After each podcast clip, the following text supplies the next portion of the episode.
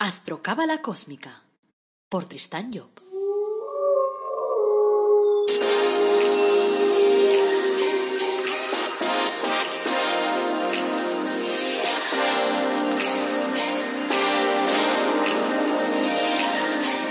Astrocábala Cósmica, episodio 33. Te brindo una calurosa bienvenida a Astrocábala Cósmica, el podcast en el que te hablamos de astrología cabalística y de cábala de forma amena, clara, directa, fácil de andar por casa, de aplicar día a día. Soy Tristan Job, tu astrólogo, cabalista y escritor cósmico, y llevo más de 30 años trabajando el tema de la cábala. Hoy es miércoles 13 de mayo de 2020. Este es el episodio 33 y como cada miércoles nos toca hablar de cábala. El título de nuestro episodio de hoy es Yesod, la imaginación al poder. Antes, como siempre, quiero recordarte que en el Árbol de la Academy te damos cursos gratuitos, productos de crecimiento personal, productos relacionados con la cábala, tenemos cursos de autoestima de otros tipos y después pues también tenemos el árbol de la vida personalizado, los ángeles de la cábala también personalizados. Así que te dejaré eh, el enlace en las notas de este episodio. También aprovecho para comentarte que eh, hay un nuevo libro en el mercado, se llama La búsqueda de la felicidad a través del árbol de la vida. Y espero que te guste, porque lo he hecho con mucho cariño. Está en versión papel y en versión ebook. Y lo puedes encontrar en Amazon. Vamos a empezar con una pregunta que nos ha hecho Belén. Dice lo siguiente. Hola Tristán y compañía. Antes de preguntar, quiero agradecer tu trabajo porque me está ayudando mucho a comprender la cábala. Yo antes era de las que pensaba que eso no era para mí, porque me había acercado a la cábala y no comprendía nada, la verdad. Estaba lleno de palabras raras. En cambio tú lo haces fácil. O sea que, gracias nuevamente. Mi pregunta es, en cada centro marcas actitudes a seguir. Y yo estoy procurando seguirlas, pero ¿hay que seguirlas en el orden del árbol? ¿O no pasa nada si hoy sigo, por ejemplo, las que has puesto en hot y mañana las de Geset? Interesante pregunta, Belén. Antes de nada, muchas gracias. Me alegro de ser útil, me alegro de llegar a la gente y sobre todo ya sabéis que mi lema es la vida es fácil, o sea que intento que la cábala, como el resto de la vida, nos resulte fácil y la podemos aplicar día a día. Ahora bien, vamos a tu pregunta. Por un lado, yo te diría que el ideal, evidentemente, es que desarrollemos las actitudes del árbol en el orden que marca el árbol, es decir, primero Keter, después Hoisma, después Vina, etc. Entonces, primero marcamos las actitudes de la voluntad, después las que nos llevan a tener suerte, después las que nos llevan a ordenar nuestra vida, y así es como debería ser normalmente. Ahora bien, es evidente que nuestra vida no está absolutamente ordenada. Y como nuestra vida no está ordenada, entonces saltamos de un lado al otro muchas veces sin ser conscientes y sin darnos cuenta. Entonces, como de todas maneras tenemos que ver también que dentro de cada uno de los centros es como si tuviéramos un pequeño árbol, es decir, si tú me estás hablando, por ejemplo, del centro HOT, que es el de la comunicación, pues dentro de HOT está también un Keter que será la voluntad de comunicar, y un Hoshma que será la suerte de la comunicación, y un Bina que será el ordenar las palabras de forma adecuada, el hablar de forma ordenada, etc. Entonces, dicho esto, pues claro, lo mejor eh, evidentemente es hacerlo en el orden adecuado, pero si no, pues lo segundo mejor, entre comillas, es hacerlo. Así que yo te animo a que te vayas eh, conectando de alguna forma con todas las, las actitudes que se corresponden en cada uno de los centros y si no puedes hacerlo en el orden establecido, pues como mínimo hacerlo. Eso será lo interesante. Bueno, vayamos al lío. En el episodio de hoy hemos dicho que íbamos a hablar de Yesod, pero para llegar a Yesod, en el episodio 9 hemos visto cómo Keter activaba la voluntad. En el 12 estuvimos hablando de Hoshma y de la suerte. En el 15 hablamos de vino y del orden. En el 18 de Geset y la abundancia. En el 21 de Geber y el trabajo. En el 24 hemos dicho la importancia de activar la conciencia. En el 27 vimos cómo trabajar con los sentidos. Y en el 30 hemos trabajado la inteligencia y la comunicación. Llegamos pues al final del recorrido del árbol de la vida y ahora en Yesod nos toca proyectarlo todo hacia Malkut, a la realidad material. O sea, Yesod es como el laboratorio del árbol, en el que a través de la imaginación somos capaces de imaginar el proyecto ya terminado. Por lo tanto, Yesod es el centro de la visualización. Cuando proyectas en tu mente un propósito, lo estás acercando a la realidad. Y siempre repito la frase que más me gusta de ese genio llamado Walt Disney que dice, si puedes imaginarlo, puedes conseguirlo. Y aquí radica probablemente la clave más importante de ese centro número 9 que es Yesod. En suma, Yesod pues actúa como televisor, es decir, proyecta unas imágenes que nosotros acabamos viendo como reales. A mi hermana, por ejemplo, antes de mudarse, la animé a, realizar una lista y tal, lo más exhaustiva posible, sobre el lugar donde quería vivir. Y entonces lo imaginó con todo tipo de detalles, las habitaciones, el jardín que quería, el garaje, yo qué sé, todo lo que quería allí. Y alucinamos cuando la inmobiliaria, al cabo de unos días, le enseñó la casa que ella había imaginado, con todos los detalles. Y claro, se la quedó. O sea que a continuación vamos a ver las actitudes que toca realizar para poder conectar con Yesod. Así que practícalas. Primera actitud. Imaginar como acto de creación. Te acabo de nombrar la frase preferida que tengo de Walt Disney. Si puedes imaginarlo, puedes conseguirlo. Y esta es una de las principales claves de Yesod. Y una de las principales dificultades con las que te vas a encontrar. Cuidado. En general, a la gente le cuesta mucho imaginar sobre todo imaginar más allá de la realidad que está viviendo. O sea, si quieres te pongo a prueba. Imagínate ahora, por ejemplo, que te tocan 50 millones. Ojalá. Confecciona la lista ahora con las 10 primeras cosas que harías. Pero cuidado, elimina de esa lista el comprarte un coche, el comprarte una casa o el viajar. ¿Qué? ¿Te cuesta? ¿Te cuesta finalizar la lista? Pues ese es el problema. Imaginar en sí es un acto de creación y tenemos que acostumbrarnos a desarrollar esa imaginación. Y para eso tienes que ser capaz de superar tus propias barreras, los límites que, te han fijado las circunstancias que has vivido. O sea que trabajar la imaginación también es salir de la rutina. Porque claro, si siempre comes lo mismo, si siempre vistes igual, si trabajas, o sea, vas al trabajo en, eh, el mismo transporte público o utilizando el mismo camino, eh, claro, te será difícil imaginar algo más allá. Por eso decimos que la rutina te atelaza, te subyuga, porque te hace creer que repitiendo patrones vas a estar en una zona más segura, pero es falso, es mentira. O sea que si te minimizas, si piensas que eres poca cosa, que no eres una persona agraciada, si tienes pocos recursos, si crees que tus herramientas son limitadas, ¿cómo vas a poder conquistar a una persona maravillosa, por ejemplo? No puedes ni imaginártelo. ¿Te acuerdas, por ejemplo, de Marilyn Monroe, uno de los iconos de belleza del siglo XX? Pues ahora asómate a Internet y mira a sus tres maridos. Ninguno de ellos era guapo. Bueno, el jugador de béisbol todavía, el Joy DiMaggio, un poquito, pero nada. Entonces, no. La película está en que seamos capaces de imaginar más allá y no que nos encerremos pensando que la película es una película determinada por las circunstancias, por lo que nos han enseñado, por lo que nos han dicho. En España, recuerdo que tuvimos un presidente llamado José Luis Rodríguez Zapatero. Cuando se presentó a las elecciones, nadie daba un céntimo por él, ni siquiera en su propio partido. Pero él ya se había imaginado como presidente, porque lo dijo en varias ocasiones. Y las circunstancias se aliaron a su favor y lo consiguió. ¿Cómo? De forma mágica, cósmica, como quieras, lo consiguió. Esa es la cuestión. Segunda actitud. Liberarse del sentimiento de culpa. Antonio no le dio a Asunción la boda que ella quería. Y fue tan rara esa boda que ni siquiera tiene una sola foto, porque el fotógrafo se enfadó y abandonó la boda. Y no les dio ninguna foto. Ahora tienen cinco hijos. Se quieren, pero él siempre se ha quedado con la espinita esa clavada del sentimiento de culpa. Y, eso le ha llevado a tener miedo a que en cualquier momento ella le recrimine lo que pasó y le abandone. Y entonces se presentó en mi consulta preguntando, oye, ¿puedes ayudarme? O sea, es importante comprender primero que el sentimiento de culpa es una de las emociones más inútiles generadas por el ser humano. Como diría el cantante Pérez, ¿os acordáis de aquello que decía, no sirve de nada, no sirve de nada, no sirve de nada? ¡Hey! Bueno, no continúo porque si no, luego se queja mi hija y me dice, papá, no cantes. Como contraposición, en el otro lado de la balanza, esa toma de conciencia, o sea, la toma de conciencia, vamos, es la actitud más útil que pueda existir. O sea, si te has equivocado, toma conciencia de tu error y hazlo distinto la próxima vez. Inténtalo otra vez de una forma diferente. Antonio, ¿qué le dije? Pues le di la idea de realizar, por ejemplo, una ceremonia privada con sus amigos y con sus parientes como si fuera una renovación de los votos matrimoniales. Y esta vez lo hizo de forma muy romántica y con muchas, muchas fotos. Y claro, fue un éxito. Y finalmente se liberó de ese sentimiento de culpa.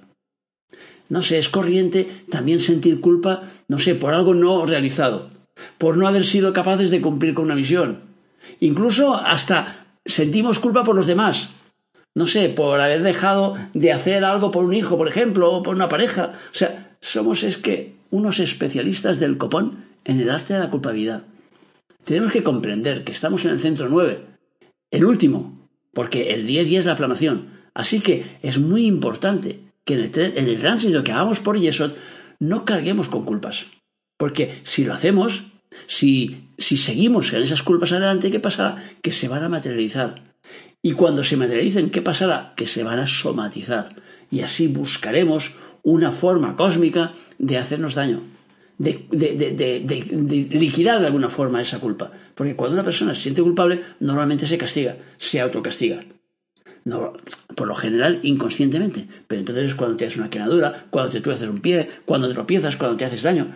Cualquiera de esas cosas que vienen dadas muchas veces, no siempre, pero muchas veces, vienen dadas precisamente porque tenemos un sentimiento de culpa y estamos sometizando aquella, aquella situación. Tercera actitud. Dormir bien para reiniciarse. Aina llevaba meses durmiendo fatal desde que se mudó de piso. Se despertaba inquieta diez veces por noche. Y claro, como consecuencia, pues había bajado su rendimiento laboral. Veía menos a su, novio, a su novio porque chocaban mucho.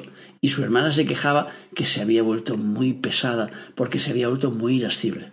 Claro, normal, no dormía.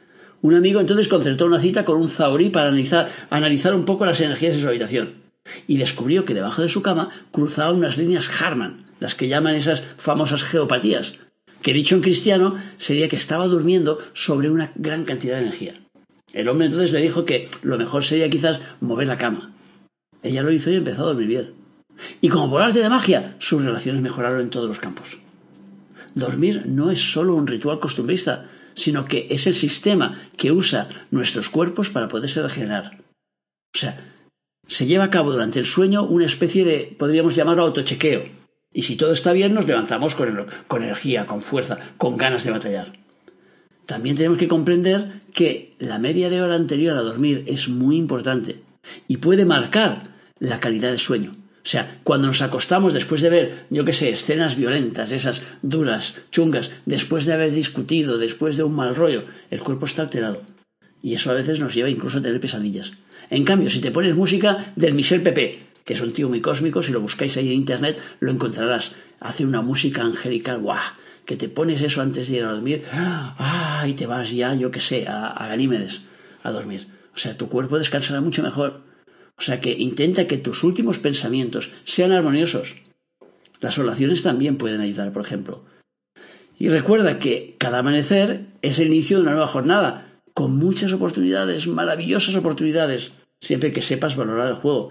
O sea que empieza por la mañana cantando la canción aquella del Serrat. Hoy puede ser un gran día, planteátelo así. Aprovechar lo que pase de largo depende en parte de ti. Y para eso tienes que olvidar las ofrendas que te han hecho el día anterior. Es decir, reiníciate. Cuarta actitud, la fecundidad. Generalmente suele relacionarse la fecundidad con la procreación pero es un concepto que abarca muchas otras áreas de tu vida.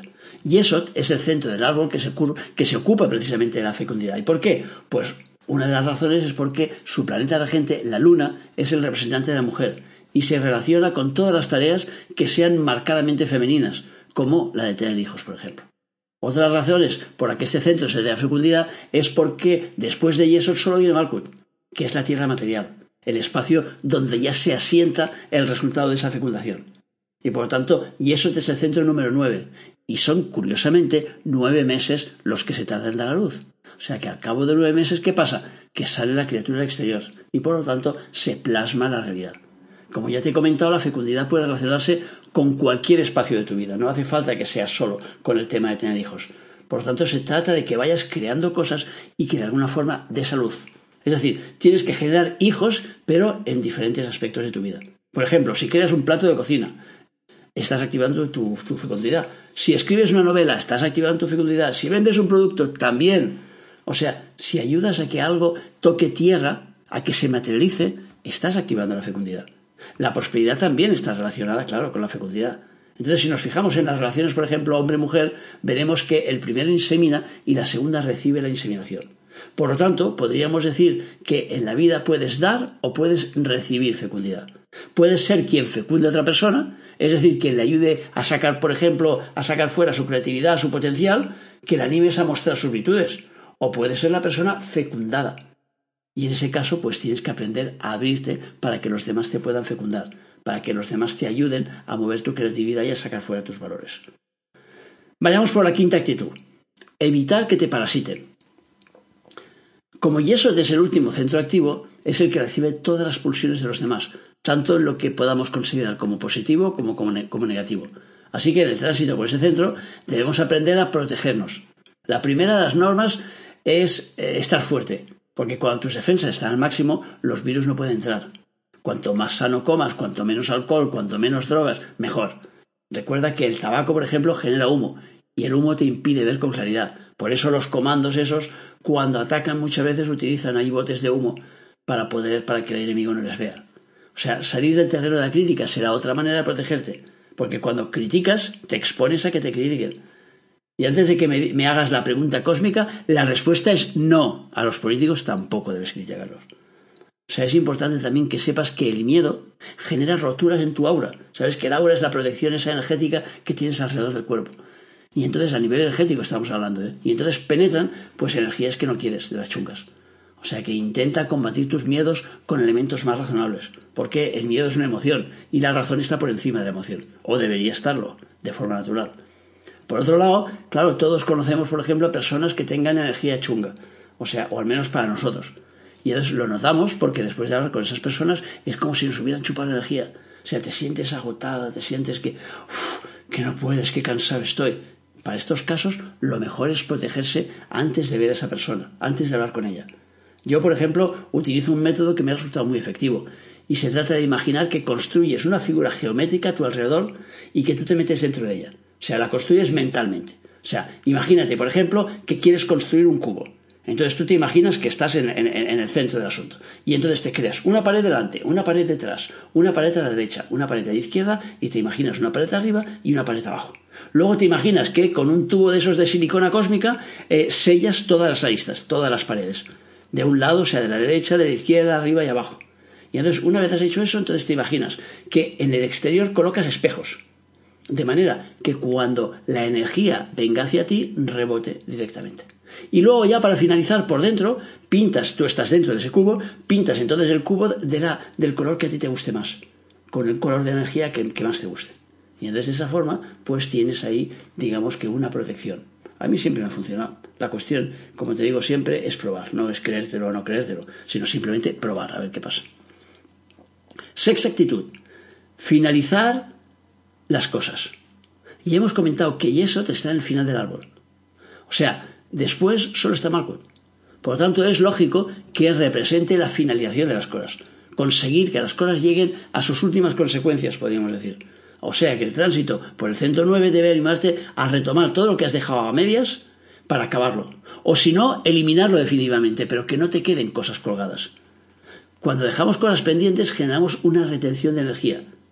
Y esa retención de energía, claro, nos cortapisa entonces nuestras actividades.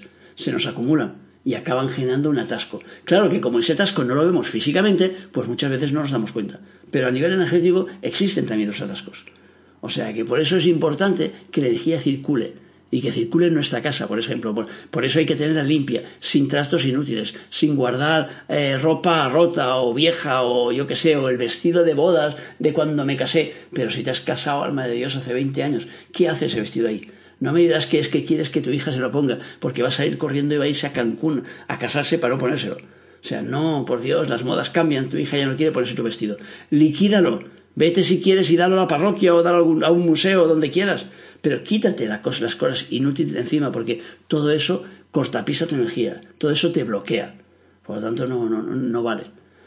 También tienes que ser capaz de finalizar las relaciones que no funcionan, con las personas que bajan tu nivel de autoestima que te están dañando de alguna manera.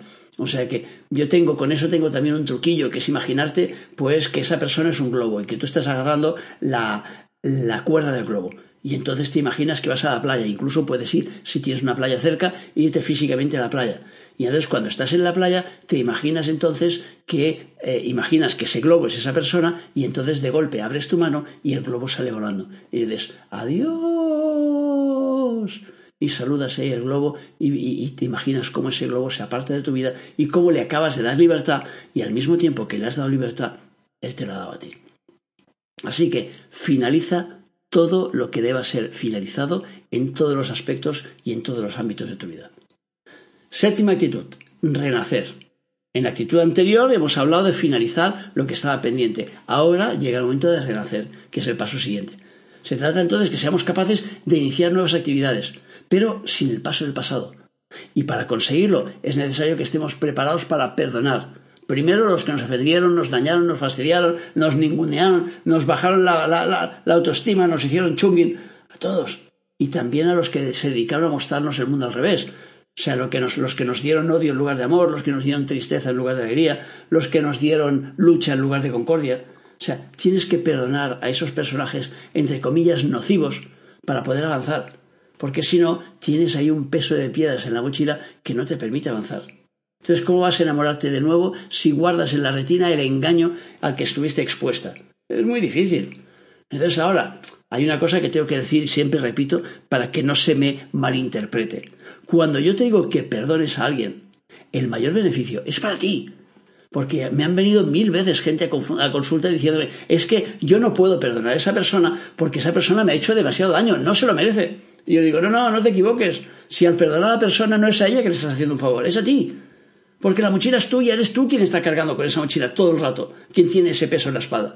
Por lo tanto, quítatelo de encima, alma de Dios. O sea, deja de cargar con todo ese peso todo el rato, porque eso te cansa. Ay, Dios mío, cómo cansa. O sea, no, no es una cuestión de lo que merezca el otro. El otro me importa un bledo, es lo que mereces tú. Y tú mereces liberarte. Por tanto, es muy difícil poder renacer sin pasar página, sin perdonar. Así que quítate la mochila de encima. La segunda parte de la jugada, una vez has conseguido descargar tu mochila de las peripecias, digamos, vividas y tal con el personal, es que aprendas a perdonarte a ti por los errores cometidos, porque esa es otra. O sea, que son demasiadas las personas que, como hemos dicho antes, se sienten culpables por alguna película. Lucía, por ejemplo, me contaba algo que me han dicho mil veces. Me siento culpable porque, claro, pienso que podía haber hecho algo más para salvar mi matrimonio, después de 17 años. Imagina que estás con un amigo y que estás contemplando su coche. Imagina que ese coche tiene 17 años y él debe cambiarlo porque ya no funciona y te dice, ay, si lo hubiera llevado más al mecánico, ay, si lo hubiera hecho más revisiones, ay, si hubiera dormido siempre en el garaje, ay, si lo hubiera limpiado más a menudo, ay, si hubiera usado gasolina más guay.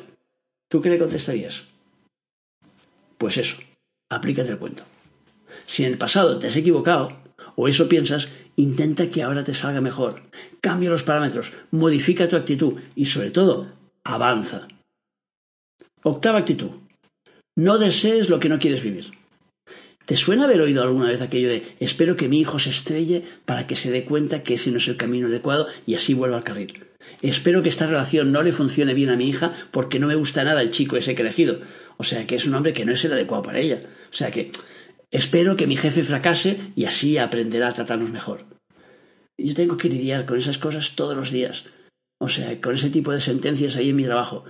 Y si lo piensas con calma y con la cabeza, dice, ¿no te resulta absurdo que alguien quiera que la relación de su hija fracase? Eso la hará infeliz y minará además su autoestima. Y si tu hija es lo que más quieres, ¿cómo puedes desear eso? Es que es absurdo, ¿verdad? Pues aplícate el cuento y no desees ni para ti ni para nadie lo que no quieres vivir. No sé, ¿te resulta familiar aquello de tirarse piedras al propio tejado?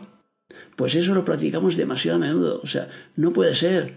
Y lo hacemos muchas veces de forma inconsciente, por eso tenemos que ser conscientes de ello. Tenemos que darnos cuenta. O sea, es como la fábula esa del escorpión y la rana. Se explica, explica ahí la fábula que hay un escorpión que le pidió a una rana que le ayudara a cruzar la charca. Y claro, esta le dijo que no por miedo a que le picara. Y entonces el escorpión le dijo, no, me no, ¿cómo te voy a picar? ¿No ves que yo no sé nadar? Si te pico me moría ahogado igual que tú. Por tanto, no. Y la rana al final dice, bueno, vale, y le dejó. A medio camino el escorpión la picó. Y ella le miró con desespero y le preguntó, oye, ¿pero por qué lo has hecho? Si tú también vas a morir. Y dice, no he podido sucumbir a la tentación. Es mi naturaleza, le contestó. o sea, bueno, sucede lo mismo cuando deseas que a tu hijo le vaya mal, que aprenda así el, el camino correcto. Estás deseando lo que no deberías querer vivir. ¿Quién quiere ver a su hijo sufriendo? Es absurdo. O sea, tienes que empezar a tomar conciencia de tus deseos Imagina lo absurdo que resulta desde el plano mental que quieras que tu jefe fracase, cuando tu trabajo depende de él. Si fracasa el jefe, si fracasa la empresa, te quedas sin trabajo. No tiene sentido. Desde un punto de vista mental, cuidado. Porque desde un punto de vista emotivo, sí, tiene sentido por la rabia que sientes. Tienes que dominar esas emociones y pasarlo al plano mental. Cuando yo entro a comprar una tienda, por ejemplo, y el empleado me trata mal, y me trata como si fuera su, su enemigo, no sé si os ha pasado una vez, a mí más de una, está tirando piedras en su propio tejado, porque su sueldo depende de cómo funciona ese negocio. Por lo tanto, si no vende bien, no me dan ganas de volver a un sitio donde parece que, que me estén perdonando la vida cuando les voy a comprar una chaqueta. O sea que, si crees que te están tratando mal, que no te pagan lo que mereces, que trabajas demasiadas horas, despídete y busca otro empleo. Pero no actúes en contra de ti. Y por lo tanto, no actúes en contra del trabajo que es tu trabajo. No actúes en contra de tu jefe porque es tu jefe. Por lo tanto, todo el tú ese implica que hay una parte tuya en esa realidad. Por lo tanto, no vayas en contra de ti, porque la película en contra de ti no funciona. Por lo tanto, no desees lo que no quieres vivir. Novena actitud. El peligro de creer que has llegado. Recuerdo una película que se llama La leyenda de Bagger Vance, que además la recomiendo, es una película de hace muchos años. ¿eh? Un jugador de golf eh, pierde su swing y juega un partido para recuperarlo. Cuando cree que lo ha conseguido, se desconecta de la jugada y está a punto de echarlo todo por la borda. O sea, nada resulta más peligroso que creer que has llegado, que ya tienes los conocimientos suficientes, que ya no necesitas la ayuda de nadie, porque entonces la tendencia es desconectarte y dejas de avanzar. Por lo tanto, hay que recordar que estamos aquí para realizar experiencias en plural. Una vez conseguida una, vamos a por la siguiente. Si crees que has llegado, no te esfuerzas, te anclas, te apalancas y además intentas vender a los demás que la tuya es la verdad absoluta, como le pasó a aquel expresidente español cuando afirmó, dice, yo eh, sé lo que los españoles necesitan y sé lo que desean mejor que ellos mismos. La leche. Ni Jesucristo, a quien se le suponía que tenía una relación directa con Dios, era tan contundente el payo y decía las cosas tan claras y tan directas. ¡Ay, Dios mío, Dios mío, Dios mío! Dios nos libre de la gente que saben lo que queremos mejor que nosotros mismos. No me fastidies. El peligro de creer que has llegado es que ya no te esfuerzas, ya no buscas ya más evolución y por lo tanto te frenas. Y eso, al ser el último centro activo, puede transmitirte la sensación de estar al final del camino, pero en realidad te está preparando para una nueva realidad. Décima actitud, Malkut, el final de un trayecto y el inicio de otro. Malkut es el centro número 10 del árbol y representa la plantación en la realidad de todo lo que hemos estado desarrollando durante el árbol. O sea que aquí conseguimos que lo iniciaba en Keter y desarrollaba en Hosma y llevaba a cabo en Bina, en Gesel, en Geber, en Tiferet, en Netza, en Hot y finalmente en Yesod se materialice, que toque tierra. Por lo tanto, Malkus representa en cierto modo el final de un trayecto. Pero al mismo tiempo es el inicio de una nueva andadura. O sea que, porque cuando hemos conseguido llevar nuestro proyecto a buen puerto, hemos logrado experimentar en cada uno de los centros del árbol el viaje tiene que continuar al revés. O sea, es lo mismo que si tú plantas un árbol, un manzano, por ejemplo, y el manzano te da manzanas. Cuando la manzana cae del árbol, cuando tú abres la manzana para comértela, ¿qué encuentras en medio? Encuentras pepitas. ¿Qué representan esas pepitas? El inicio de un nuevo manzano. Si tú las plantas, te va a dar un nuevo árbol, por lo tanto es un nuevo ciclo. Entonces tenemos que llevar la información conseguida en Keter, o sea, conseguida a través del desarrollo de todo el árbol, desde Keter hasta, hasta el propio Malkut, tenemos que invertir los mandos y arrancando desde, desde Malkut, tenemos que empezar a realizar el árbol al revés. Por lo tanto, el trabajo no se acaba cuando llegamos a Malkut, sino que empieza un nuevo trabajo. Por eso en el árbol decimos que de Keter a Malkut se produce la materialización, porque vamos bajando hacia la materia, y en cambio de Malkut a Keter se produce la espiritualización, que es cuando vamos del espíritu hacia, de la materia hacia el espíritu. Y eso, por ejemplo, lo vemos en el árbol de la vida cuando hacemos a alguien un árbol de la vida personalizado, que es su propio árbol de su vida. Entonces, hay unos senderos que llamamos de involutivos, que son los que van de Keter a Malkut, y unos senderos que llamamos evolutivos, que son los que van de Malkut a Keter. Entonces nos marca en el árbol la cantidad de senderos que tenemos a un lado y al otro. Y simplemente eso quiere decir los que nos llevan hacia la tierra y los que nos llevan hacia arriba. Entonces, si la persona, por ejemplo, tiene el máximo de, de de senderos que van hacia abajo. Me acuerdo el otro día, por ejemplo, eh, que explicamos, eh, no, cuando no, no, no, el otro día, el tema que vamos a explicar, el próximo tema que vamos a dar, que es el de, el de Julio Iglesias. Entonces me acuerdo que en ese tema, pues en su carta, en su árbol de la vida personalizado, pues tiene todos los senderos que van hacia Malcolm que están bloqueados hacia abajo. Por lo tanto, quiere decir que su vida está centrada absolutamente en conseguir la materia. Y claro, es uno de los hombres más ricos que tenemos en el país. O sea que cada viaje por el árbol de la vida nos carga con nuevas y maravillosas experiencias que aumentarán nuestro conocimiento y harán que seamos más sabios. Así que os animo a ir desarrollando, pues centro a centro o séfira a séfira, ir desarrollando las actitudes que hemos ido marcando para poder al final tener una amalgama en todas esas experiencias. Bueno, hasta aquí el programa del miércoles y el repaso al centro número 9 Yesod. O sea, como siempre, gracias por escucharme, por seguirme, por valorarme, acordaros de los comentarios y de poner me gusta y esas cosas y tal, y de dar el feedback. Y acordaos también de hacerme preguntas, de, de plantearme vuestras dudas. O sea, en las notas del podcast tenéis mi email para poder preguntarme lo que queráis. Y acordaros también que para ampliar la información y tal sobre el árbol de la vida tenéis el libro El árbol de la vida, eh, la, búsqueda de, la búsqueda de la felicidad a través del árbol de la vida. Y entonces ahí eh, os explica también pues todo el desarrollo este del árbol con un montón de actitudes más y con más ejemplos. Entonces el próximo viernes hablaremos, como he dicho, de la carta astral de Julio Iglesias un cantante con una alta autoestima. Así que solo desearte ya que tengas un día muy feliz y que sobre todo te acuerdes de nuestro lema. Apasionate, vive, cambia.